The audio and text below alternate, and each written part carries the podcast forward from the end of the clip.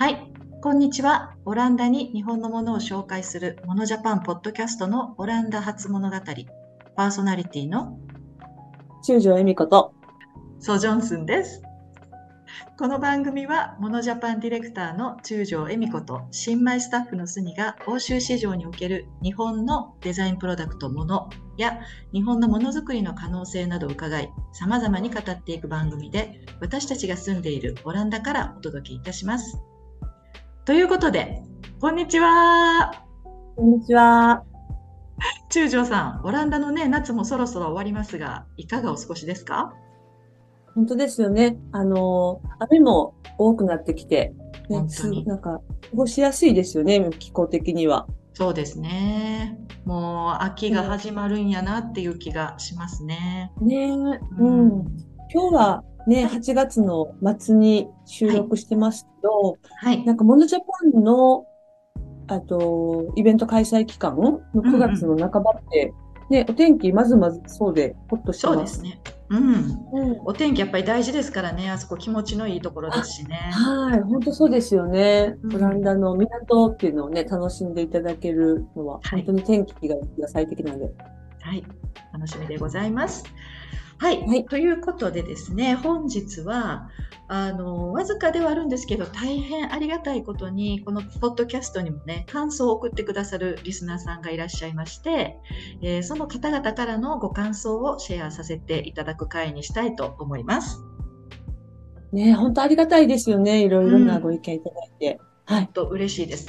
はい、では早速読み上げていきたいと思います。まず初回の配信ですね。これが今年の3月19日でした。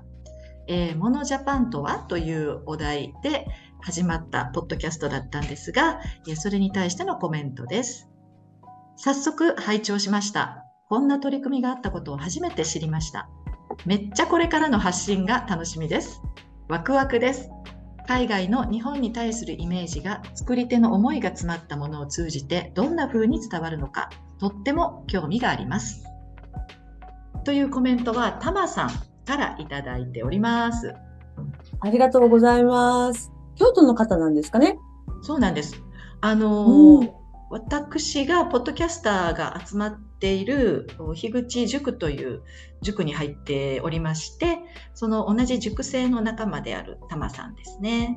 仲間の方は聞いていただいてるんですね。はい、ありがとうございます。はい。続きまして、同じく樋口塾のお仲間であるイタミンさんから一言、おめでとうございますと、えー、コメントをいただいております。ありがとうございます。はい、えー、そしてですね、同じく、えー、塾生仲間である、えー、ギリーさんですね。ドイツにお住まいの方ですが、遅ればせながら、モノジャパンのポッドキャスト聞きました。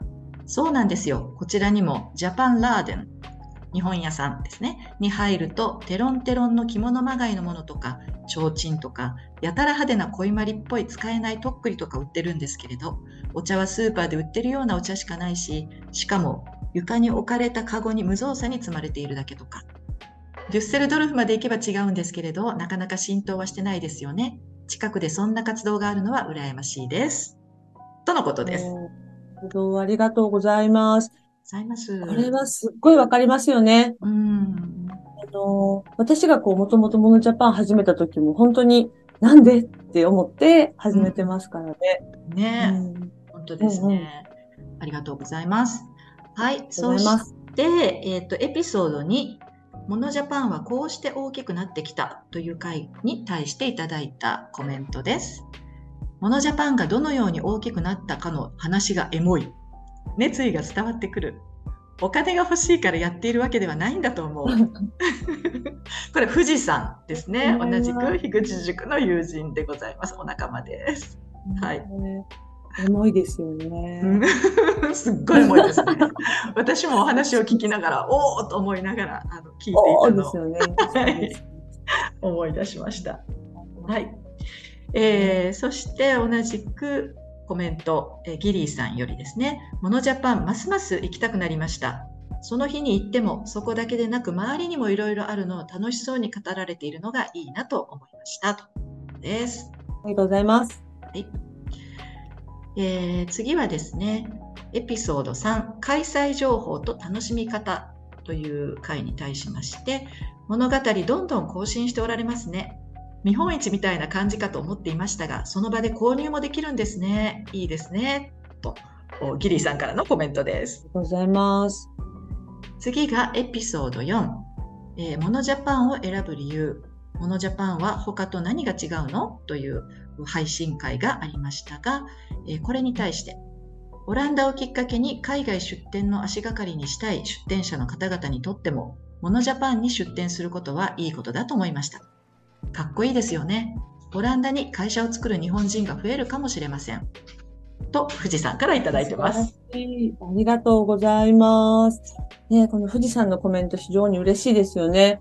で、あのやっぱり日本の自国の文化をかっこいいと思ってもらいたい。うん、で、商品も、あ、かっこいい日本のものだって思ってもらうことで、人にたくさん見てもらえる。うん、うん、で、高いものとかでも買ってもらえるようにしないといけないなと思って、最初からね、始めてたんで、こういうご意見はありがたいです。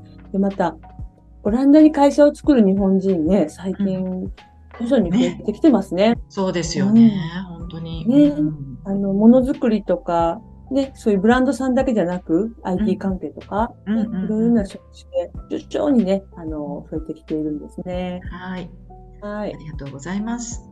あとですね、まあ、時々あの抜粋しつつね、うん、進んでいっておりますが、次が、えー、エピソード8ですね。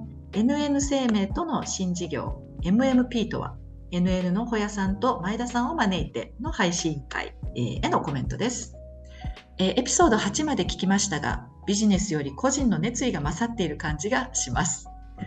えー、すごい力ありますね。商品が売れるかはデザインにかかっていると言っても過言ではないかもしれませんね。それくらい、えー、大きい気がしますと、富士山からのコメントです。ありがとうございます。この、まあ、ビジネスより個人の熱意が勝っているっていうのは、まあ、NN さんの、うん、あの、プロジェクトによって、まあ、今現在協業されている方々、同士の協業のトークに対してね、熱意がすごい感じられるという話だったと思うんですけど、うんうん、あの、まあね、このビジネスを始めていくときに、あと、前田さんなんかって、だんじりの木彫りじゃないですか。はい。で、から大方向転換して、海外で販売する。で、キャロルみたいな。そうですよね。ね、そうそうそう、協業するってかなりのあの熱意、うん、個人的な熱意がないと難しいのかなと思うんですよね。でしかも絶対売れるとか保証されてないし、ね、海外のデザイナーとコラボしたことないから、うんうんうん、どう思うかない、うん、けど、まあ、なんかそれをね、なんか何とかものにするっていう熱,、熱量とか、なんかそういうのが、やっぱり前田さんのトークから出てたのかなっていうことと、うん、あと危機感もね、すごいあると思うんですよね。そうですよね。その産業に対してもね、うん、おっしゃってましたもんね。ねうん、そうそう。で、まあ、商品が売れるかデザインにかかっていると言っても過言ではないと、本当私も思うんですよ。だって、技術力はもうあるから、そうですね。ででそれをこう売れるようなところにこう方向づけていったり、価値づけていったり、機能を加えてくれたりするのがデザインの力かなと思うんで、うん、そうですね。そう、と思ってます。藤さん、はい、ありがとうございます。ありがとうございます。はい、続きまして、えー、エピソード9ですね。MMP キックオフ直前、NN ホヤさん、そしてだんじり木彫り師、前田さんと自由で楽しすぎるフリートークへの感想ですね。えー、ギリさんからです。海外のコラボというか異文化と関わることのメリットって自分では出てこないアイデアが出てくることですね。皆さん生き生きされて羨ましいです。とのことです。ございます。そうですね。皆さん、生き生きお話しされてましたよね。めっちゃ楽しかったですよね、この回ね。楽しかった。楽しかった。ノリノリでしたよね。ノリノリでした。うん、はい。まあ、楽しくね、やろうっていうのがね、結構モットーのところもあるんで。うん、そうですね。はい。えー、続きましては、エピソード12ですね。呼吸の梶原かな子さんの言葉に涙。クリエーションし続ける源泉と挑戦。という回に対しまして、かっこいい人の取材でしたねって一言、あの、ギリーさんからいただいております。そして、まさに。ね、えー、あのおなじみの富士山なんですけれども、デザインで国の産業を成長させる志が高い。とても元気をもらった。えー、スニさんが水を得た魚のようでとても楽しそう。スニさんの才能が爆発している感じがする。おっしゃってくださっております。確かに。なんかね、あの、スニさんの人間性がこうぶわってこう溢れ出てる感じ？そうですか？なんかそうそうそう。なんかそこも皆さんね、なんか、ああ、ちょっと思ったんじゃないかなっていう思います。うん、なんかすごい感動しちゃって、ちょっと泣いちゃいましたもんね、この回はね。ねうん、そうそうそう。素晴らしいすごくあの、うん、印象深い回でしたよね。はい。お目にかかれるのが本当に楽しみですね。うん、いや本当素敵な方なんで。あ、そうでしょうね。そりゃね、はい、めっちゃ楽しみです。はい。では次ですね、エピソード14。えー、スキモの平下重親さん。ニューヨークでルーツの大切さに気づき、島根県江津市の魅力を深掘るクリエイターの回でございますね。今回もかっこいい方のインタビューでしたね。家具を買って持って帰ることはできませんが、お話を聞いていたら、すきものさんの家具が欲しくなりました。魚が美味しい養老の滝も行ってみたい。とギリーさんからです。ま、ねギリーさんわかる。養老の滝すごい行きたくなったと思います、みんな。ですよね。めっちゃ新鮮な魚で、しかもお安く。うん、ね。ね、うん。みんなで行きましょう。はい、そうしましょう。そして、富士山からのコメントは、コミュニティが醸し出す雰囲気がある。それはそのコミュニティが保有する街並みや自然などの物的なものでは説明できない。おそらく人と人とのつながりと同じで、中の人たちが長く関係を続けることによって、その雰囲気がにじみ出てくるのだと思う。ということでございます。ありがとうございます。富士山、なんか深いコメントでいいですね。そうですよね。うん。うん、ありがたいですね、本当、うん、特にね、あの今年の、うん、なんだっけ、モノジャパンのえっ、ー、とテーマがね、コミュニティっていうことでしたので、でね、中条さんね、これは大事なね、言葉かなと。そうですね。うん、本当に本当に、そうそう。だからね、あの平下さんには会場でレクチャーもしていただくんですけど、うんうん、そう。街並みや自然などで、まあ人が集まってくるとか、うん、その場所でまあずっとそういうことを大事にして住んでる人たちとか、うん、まあそういういろんな人たちがいるんでしょうけど、やっぱりそういう方々がどういうふうにつながってね、構築していくかで、あと、最近多分、重近さんたちが促しているのって、こう、どういう未来図をみんなで描くか、うん、みたいな、なんかちょっと遠くになんかこう旗を立てて、そ,、そこに対してこう育ててるっていうような感じなのかなって想像してるんですけどね。うん、うん、すごい力、力っていうかやっぱりそこで仲間意識もすごくね、大きくなっていくものでしょうし、うん、楽しみが先にあるっていうのはいいですよね。そこにみんなでこう頬を合わせて向かっていくっていうのがね、すごい素敵だなと思いますね。そう、どんな風に暮らしたいのかとかね、うん、この街どんな風に存続していったらいいのかとか、うん、そこはやっぱ構成員がちゃんと考えたらいいのかなと思うし、ね、うん、なんかそういうの楽しくできるコミュニティができたら最高ですよね。本当そうですよね。うん。はい、ありがとうございます。で、同じ回に対しまして、お便りをね、あの、DM の方でいただいております。ありがとうございます。えー、中条さん、すにさん、はじめまして。5月の上旬にオランダへ移住しまして、モノジャパンの活動を知り、こちらのポッドキャストを発見しました。お二人とも関西出身なのかなと思いながら聞いていて、違っていたらごめんなさい。過去と自分。いや、違わない。ドンピシャでございますね。私も日本にいる際には大阪と京都に長くおりましたので、勝手に親近感を感じております。私事ですが、昔京都の経文社一条辞典という本と雑貨のお店で働いていたこともあり、ものづくりや物販に興味があります。オランダに来て日も浅いので手探り状態で自分の新しい生活を作り上げているところなのですが、モノジャパンさんの活動をもっと知りたいと思っております。で少し割愛しまして、これからも欧州市場での日本のものづくりやものづくりに関わる人々のお話など、ポッドキャストを楽しみにしております。と、えー、T さんからいただきました。ありがとうございます。ありがとうございました。ね、あの、私たち関西出身の2人が 思いにお届けしている ポッドキャストです。はい。聞いていただいて嬉しいです。本当ですね。あのこの経文社ってね、私は京都の大学行ってたので、すごい有名なんですね。で、非常にいいお店で、私もよく足を運んでおりましたので、はい、嬉しかったです。本当ですね。ぜひね、あの9月15日からのモノジャパンあの展示会にねいらしてほしいですよね。本当ですよ。ぜひぜひ。なんかあのー、そういうね警備者とかにお勤めだった方だったら、うんうん、まあちょっと違和感感じない、うん、あの会だと思うんで、ね、あの出店者さんとかあのされてる商品。とか、うん、ぜひお越しくださいませ。はい、お待ちしております。はい、そうしましたら次がですね、エピソード16ですね。モノジャパンブランドを作った男、グラフィックデザイナー武田正也のお話。えー、前編に対してですね、こちらにはギリーさんからコメントがありまして、モノジャパンのデザイナーの方の回を聞きました。3年で結果が出て、アムステルダムでも有名になってたなんて、すごい人ですね。奥さんもスイスで登山とか。そのことが強烈すぎて、ひゃーってもう何ももう何か次元が違いすぎて逆に話が入ってこなかったです。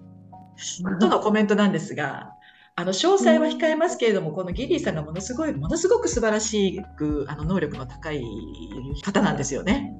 うんうんうん、そんな方がね、まあ、同じく海外でヨーロッパで住まれてる日本の方なんですね。はい、そうです、うん、そうなんですよ。なんかあの、まあ、ギリさんもそうですけど、うん、あれですよねこ在ヨーロッパとか世界に住まれてる日本の方々っていうのもね、なんかあの、聞かれたりとかするんでしょうね。そうですね。うん、なそうですね。やっぱり日本人として日本から海外に来て、ね、そこで何かこう挑戦し続ける姿って、それだけでよその国に住んでいる日本の方にとってもね、非常に興味深いあの本当私たちにとっても、うん、そうですよね。ね。なんか他の方はどうされてるのかなとかやっぱりね。はい、えー、そしてその次の回もですね武田正也さんの回だったんですがそれに関しても、えー、ギリさんですねやっぱりデザイナーさんすごい人ですね真似されるなんてすごいしイベント自体のカラーを作ってしまうなんてすごいじゃないですか何をしたらそんなすごい人になれるんだといただいております。ありがとうございます。まさやさんはすごいですよ。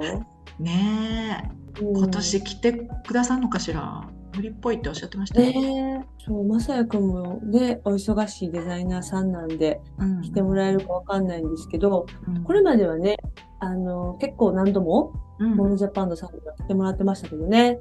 そっか、ねえ。ねまあ、いつかお目にかかるの、かかることができるのを楽しみにしております。はい、本当ですよね。はい、ありがとうございます。ありがとうございます。えー、次はですね、エピソード18、19ですね。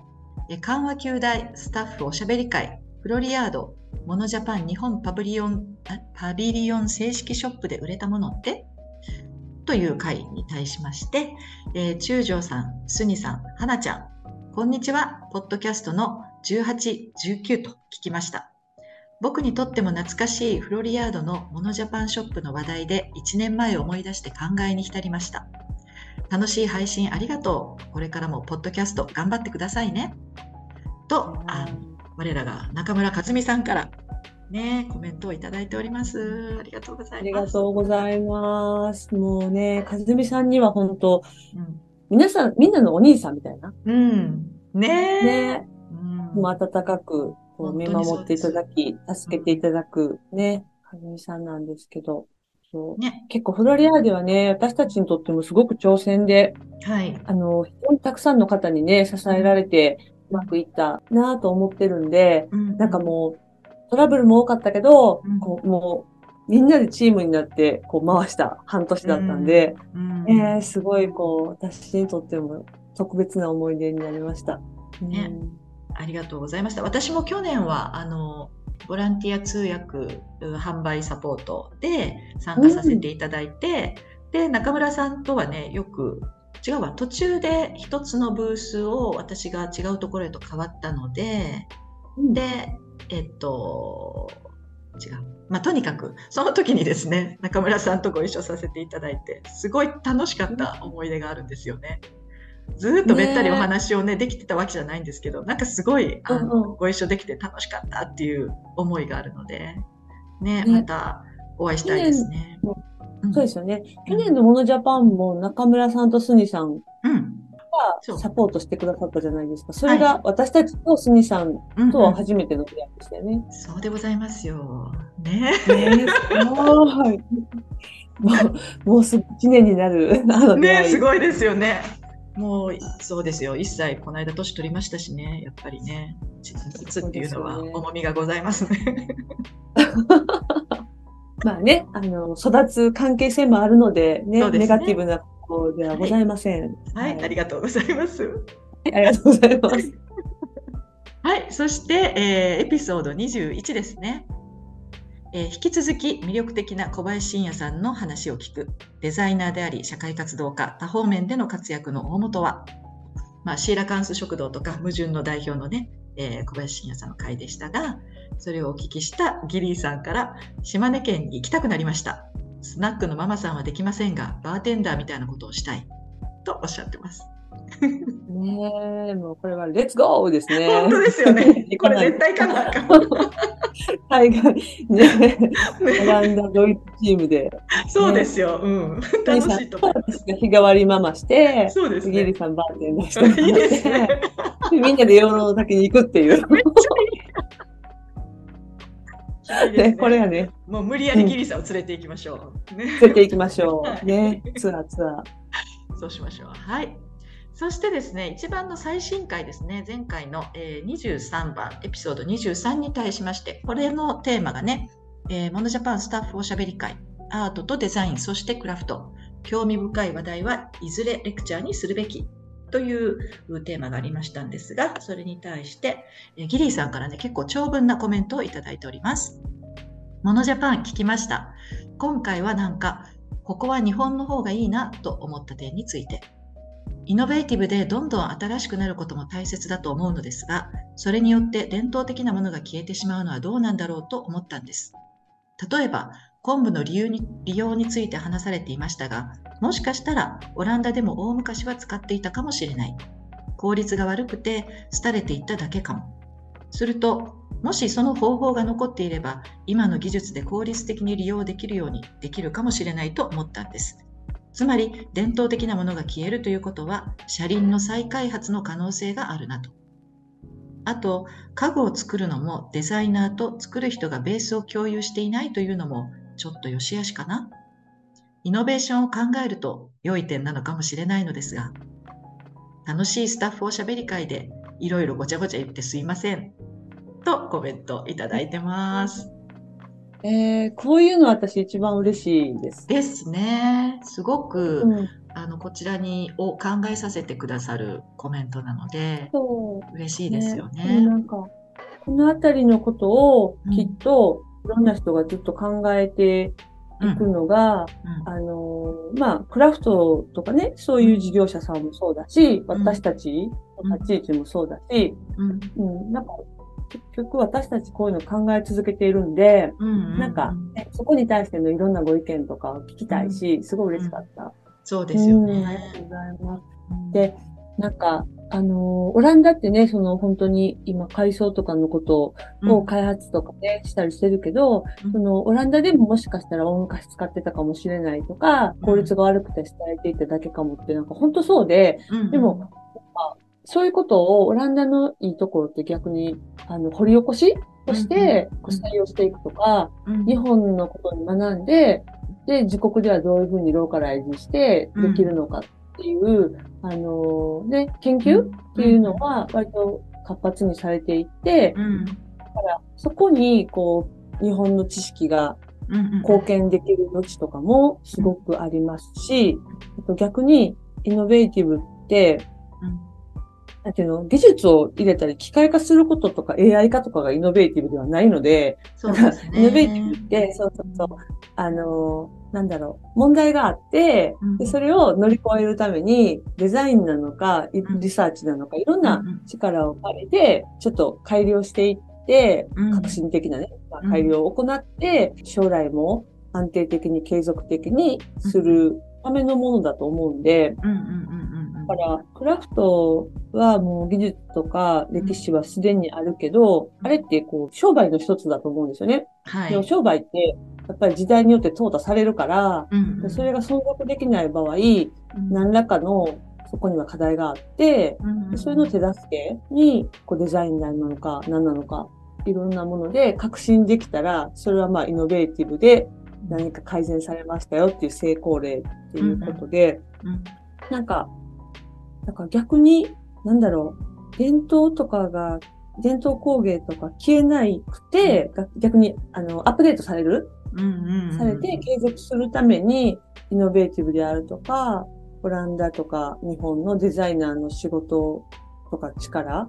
が発揮されるべきなのかな、うん、と考えてると思います。多分、モノジャパン的には。そうですね。うん。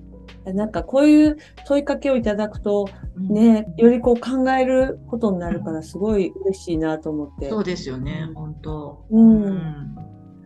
なんかあの、今回こうやって改めてあのいただいたね、うん、コメントばっかりを集めてみたんですけどすごい励みになりますよね。あ、ちゃんと聞いてくださってる方がいて、そう、まさに。しかもね、毎回感想をくださるって結構面倒なことだと思うんですよ。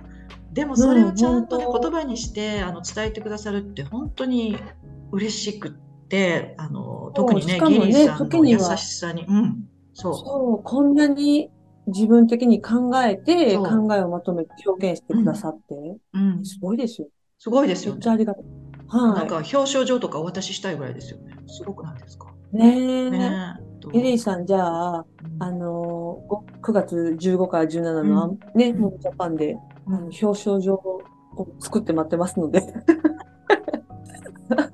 お越しになってくださいとか。ですよね。ぜひぜひ。本当ですね。で、今回ですね、あの、このように、あの、特にコメントをいただいた方々の中には、ご自身でね、いろんなえポッドキャストですとか、YouTube とか発信されてる方がいらっしゃいますので、えー、そのような皆様の URL の方は、きちんと概要欄の方に貼らせていただきたいと思います。ね、はい。ありがとうございます。ご意見参考に励みにさせていただきます。励みにさせていただきますとおかしいのかな励みにして頑張ります。はい、これからもね、あの、ぜひお気軽にコメントとかね、いただけるととっても嬉しいと思います。よろしくお願いします。本当ですよね。うん、うん。多分、この、いただいたコメントで、あ、こういう回やってやってみようよというアイディアにもなると思うし、私たちの活動、うん、ね、活動に関しての振り返りとか、うん、そういうことにもなると思いますし、そうですね。ぜひぜひ皆様、あの、感想などお送りください。はい。ありがとうございます。